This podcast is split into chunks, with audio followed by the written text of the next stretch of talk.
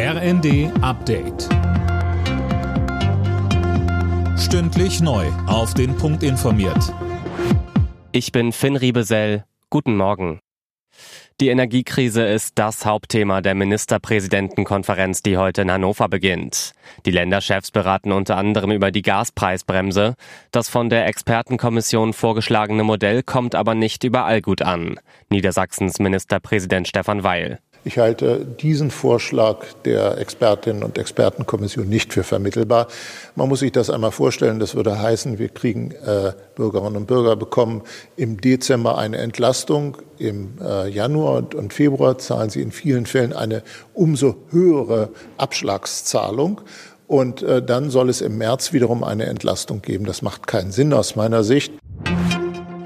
Fast 400.000 Kita-Plätze fehlen in Deutschland im kommenden Jahr. Das belegt eine Studie der Bertelsmann Stiftung. Vor allem im Westen ist der Mangel groß, im Osten sieht's besser aus, da gibt's allerdings häufig zu wenig Personal, um eine gute Betreuung sicherzustellen. Die Entlastungspakete des Bundes haben zu einem deutlichen Einbruch der Steuereinnahmen in Deutschland geführt. Im September nahmen Bund und Länder zum Beispiel 71,2 Milliarden Euro ein.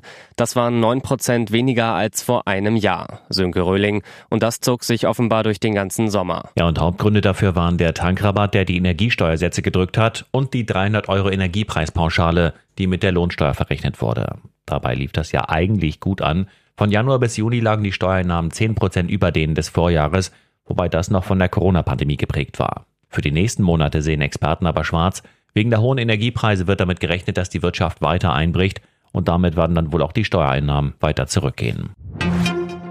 Über ein Jahr nach der Flutkatastrophe im Ahrtal gerät die rheinland-pfälzische Ministerpräsidentin Dreyer immer stärker unter Druck.